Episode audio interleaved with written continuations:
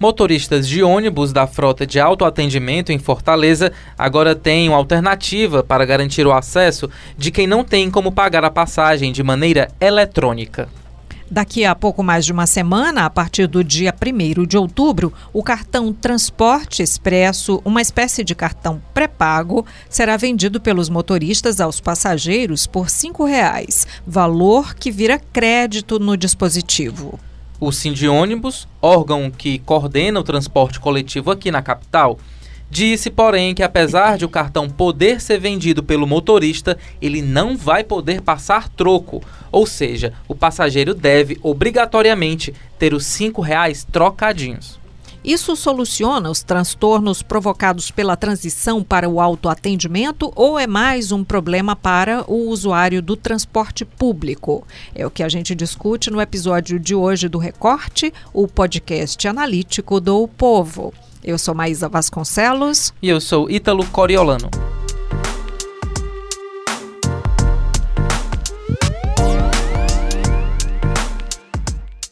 No episódio de hoje, nós recebemos aqui a repórter de cidade Luana Severo. Olá, Luana. Oi, Ítalo, Maísa. E também a editora do Núcleo de Cidades, a Dailma Mendes. Olá, Ada. Olá a todos. E a gente vem com aquele lembrete de sempre, para vocês que ouvem agora o recorte, seguir o nosso podcast nos serviços de streaming. E se você tiver alguma sugestão, alguma dúvida, algum recado, manda pra gente pelo e-mail podcast@povo.com.br e lá no espaço do assunto você escreve recorte. Bem, gente, é, discutindo melhor aqui o tema, né? A gente pode dizer que essa mudança é um recuo do Cindy ônibus e da prefeitura diante das milhares de reclamações que a gente viu ouvindo a respeito do autoatendimento nos ônibus, pessoas que entravam, não tinham dinheiro, tinham que descer, enfim, foi uma bagunça grande, né? É, eu entendo claramente dessa forma, Ítalo, porque eu acho que mesmo colocando essa questão como uma ideia provisória, mas se cedeu a pensar que não estamos num, numa decisão que está agradando a todo mundo e que se tem 10% da população né, ainda utilizando, 10% dos usuários, né, ainda sem um bilhete único ou outra forma de pagamento, tem que se dar uma solução para isso. Então, eu entendo que se recuou e está se ganhando tempo também para pensar o que, que vai vir pela frente como definitivo dentro da, da nossa rede de ônibus e poder atender melhor as pessoas, diminuindo também essa questão das reclamações que estavam acontecendo.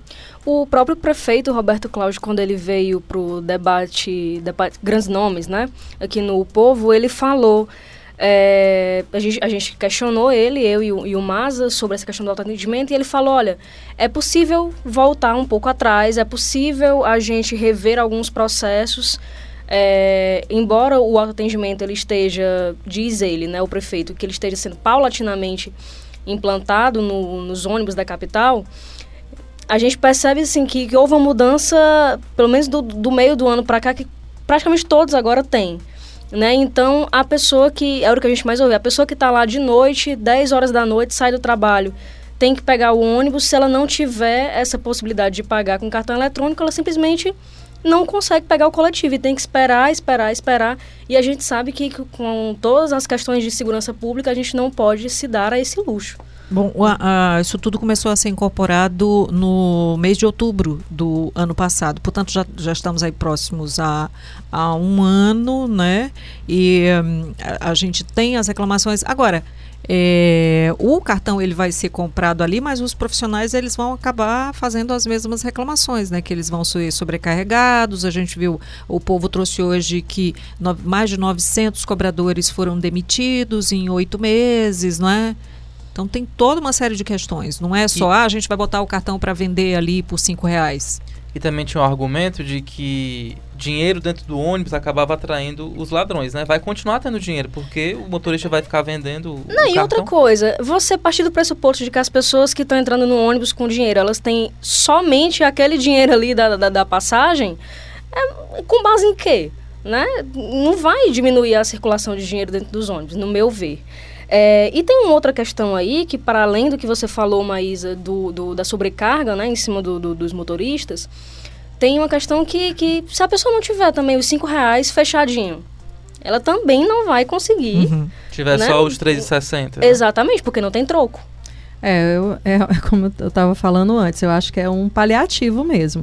Olha, a gente vai mostrar que está cedendo um pouco aqui, vamos ver como é que a coisa vai funcionar.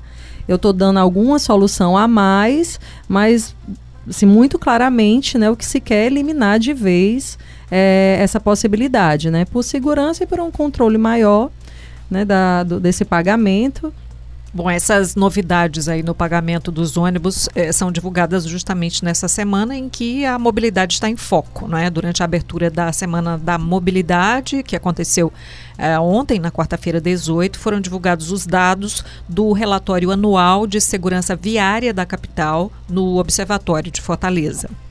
Com 1.439 registros, a capital teve uma média de quatro atropelamentos por dia do total, 6,4% dos casos resultaram em vítimas fatais. Os atropelamentos correspondem a 10% do total de ocorrências de trânsito. Luana, quais são os fatores mais predominantes aí para a ocorrência desses atropelamentos?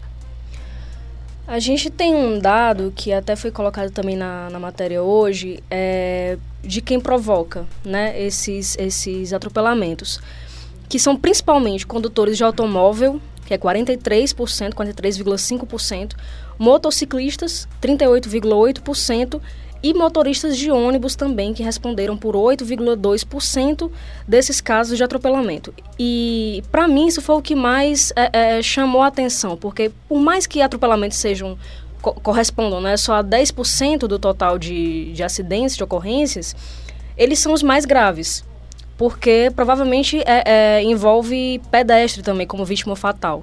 Né? E a gente sabe que, que a depender da velocidade excedida ali na, naquele momento, é, é, o pedestre ele não tem chance, não tem a menor chance. E em relação a isso dos ônibus, chama a atenção também, porque a gente parte do pressuposto de que não deve acontecer, de que, se, de que esses motoristas eles devem ser triple exemplo, né? exemplo isso, devem ser os melhores motoristas da cidade. É, e tem, tem uma razão para isso. O próprio Arcelino Lima, o superintendente da MC, ele explica que muitos desses atropelamentos, existe uma mancha ali no, no mapa de calor, que é o que eles usam para entender onde aconteceram esses acidentes, e tem essa mancha é muito puxada para a zona oeste da cidade.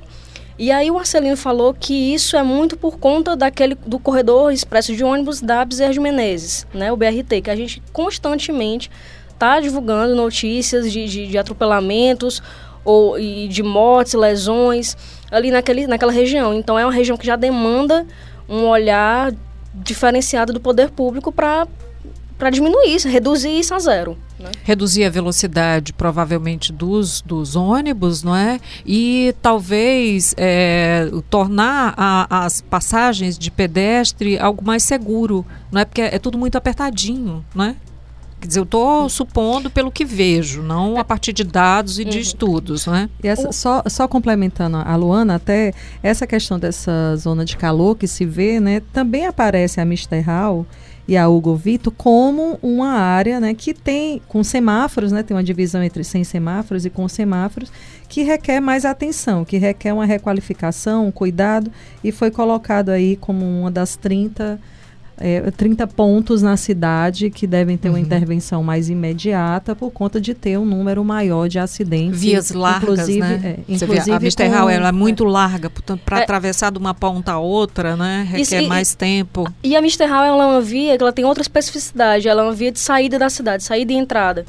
Então, a velocidade e, é maior, né? Exato, tá exato. E, esses fatores não deveria, porque tem o é. excesso, é. tem o limite. É, como se fosse uma preparação, né? A pessoa já as pessoas é, parecem que se, se, se vem né, ali, de achar é. que está na Pronto, estrada tá já. É. Se vem numa BR, se vem no, no, no, numa CE e acha que pode exercer um, um, um, uhum. uma velocidade excessiva. Né? E isso nesse ano que a gente está enfim, lidando com, com, com, essas mudanças, né, propostas pelo próprio governo federal em relação à velocidade, em relação, na verdade, à, à fiscalização, né, na, nas rodovias federais, é novamente a chance que a gente tem de bater nessa tecla e dizer, olha, as pessoas estão morrendo devido a isso. Então, não se pode reduzir fiscalização. Bem, além dos atropelamentos, que outros tipos de acidentes são considerados mais graves aqui em Fortaleza?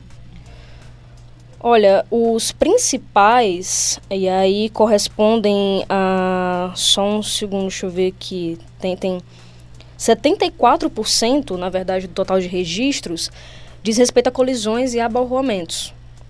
E aí a gente tem também uma outra particularidade, que isso acontece muito ali naquele horário de pico, entre 18 horas e 20 horas. É, e aí tem, tem, tem alguns fatores que podem influenciar. Tem a questão da velocidade excessiva e tem também a combinação disso com a ingestão de álcool. Nesse horário, especificamente, não muito, mas a, a autarquia municipal de trânsito ela percebe que a ingestão de álcool está mais presente nos acidentes de madrugada. De madrugada, tanto durante a semana como durante o fim de semana. É, e aí, por isso, tem se intensificado também a questão da, das blitz. As blitz, então, são a, a, a questão da intensificação, a estratégia que a prefeitura tenta implementar para resolver esses problemas? De fato resolve? O que mais, além das blitz, está sendo feito? Blitz é uma das estratégias, porque para cada problema você tem uma forma de, de trabalhar ali em cima. Por exemplo, na questão do, do Voltando aqui um pouquinho no que a gente estava falando, na questão do, do BRT, da Bezerra Menezes, eles perceberam que os ônibus estavam é, é, sendo ali responsáveis por atropelamentos. E aí o que foi que fizeram? Reduziram a velocidade dos ônibus dentro do corredor. Hum, não no corredor hum. todo, mas pelo então menos. Isso já já está. Isso já está em curso. Já está estabelecido. Já está em okay. curso. E aí, para além disso, colocaram alguns tachões também, aquelas outras lombadas que a gente vê muito em lombada de, de, de estacionamento, que é para dar um, falar para o carro assim, olha, você vai parar bem aqui, porque aqui tem gente passando. E aí tem, tem outras medidas, é, medidas de readequação de velocidade. E aí a gente fala em, em readequação porque às vezes a coisa da redução da velocidade pega muito ali na, na nos motoristas, né? Fala, ah, vai reduzir de, de 60 km para 50 km por hora, e aí eu vou andar mais lento. E aí é, é, é estranho porque, assim, essa é a recomendação da Organização Mundial de Saúde. Os 50 km por hora em vias específicas, vias estratégicas. A gente só não segue, mas é uma recomendação. E o próprio CTB, o Código de Trânsito Brasileiro, ele está um pouquinho atrasado em relação a isso, porque ele também já deveria ter se adequado e não se adequou. É, mas para além disso, também tem outras estratégias, né, como o redesenho da via, você colocar uma ciclofaixa, você colocar, colocar semáforo, faixa de pedestre, esquina, esquinas que eles chamam de esquina segura, que é o alarga, alargamento de algumas esquinas. Tudo isso faz com que o carro reduza a, a velocidade. E a velocidade é um fator é, é, principal na questão dos acidentes e, e mortes. É, eu acho que é, essa questão de tem, tem, que ter também muita campanha aí de conscientização. Sim. Né, o que a gente Especialmente vê, isso, né? É, a gente passa por um processo quase que obrigatório também de amadurecer para certos comportamentos que são necessários de serem feitos como a gente colocou aqui, a, a, fiscalização ela é extremamente necessária. Isso é no mundo todo. Ninguém aprendeu só na, na conscientização, passando a colocar isso dentro das escolas, né? ter o respeito do outro, é, entender, respeitar o espaço do outro. Mas existe também a questão de ser rigoroso, porque isso educa também, é uma forma. Né? E a outra é esse, esse processo constante de contato com as pessoas. Assim, a gente fala desses números, mas a gente teve uma redução do ano passado para cá uhum. né, de, de acidentes. Mas não é o suficiente, porque ainda é extremamente alarmante o que a gente vive. Né? É, isso tudo pode ser prevenido. A gente já parte daí, né? Um, um, uma colisão no trânsito, ela não precisa acontecer. Não é uma coisa, por exemplo, se eu vou descobrir uma doença né, no meu corpo e isso é, é inevitável eu posso evitar. E aí a Ada estava falando dessa questão do, do, do, da campanha, da conscientização. É, muito hoje a gente está pagando o preço do comportamento agressivo no trânsito. Muitas dessas colisões são por comportamento agressivo. E digo isso porque recentemente é. eu passei por, por, um, por um acidente que o, o, o, motorista claramente sabia o que ia acontecer ali e ele botou o carro para cima do carro do outro. Então, é, é, ele quis ser agressivo. É isso que a gente tem que combater. Eu, eu vejo também, assim, tem uma questão que muitas vezes isso em Fortaleza, qualquer pessoa percebe mesmo, existe um clima de competição. Mas, gente, você dirigir, por exemplo, não é para competir, é convivência. Né? É você, você ir de um assim, canto a outro, né? Você vê o uso da seta em que ela não tem ela não tem muita, não tem respeito mesmo. É assim, não, você não vai passar de mim porque eu estou aqui na frente. Não, trânsito não é isso. É uma forma de você conseguir que todos se locomovam e tenha respeito e se obedeça a algumas regras e algumas sinalizações em geral, né, na hora da condução. E é um desrespeito que parece que é em cadeia. O motorista do ônibus não respeita o carro pequeno, o carro pequeno não, não respeita o ciclista.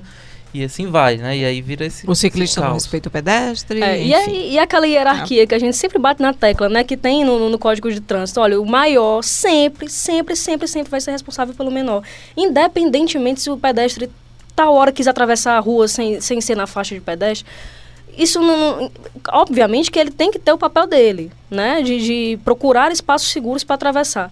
Mas eu, enquanto motorista de carro, eu tenho que preservar a vida daquela pessoa ali. É a chamada dire é um direção defensiva, né? Que a gente estuda aí nas autoescolas, mas na prática pouca gente isso mesmo. Ajuda, né? Coloca realmente em prática. Lembrando que domingo é Dia Mundial Sem Carro, né? E a gente está aí levando essa discussão justamente para refletir é, de que forma a gente se movimenta na cidade, de que forma a gente está respeitando o meio ambiente, o que, que a gente está fazendo é, com as perninhas da gente, está sendo só para acionar pedal.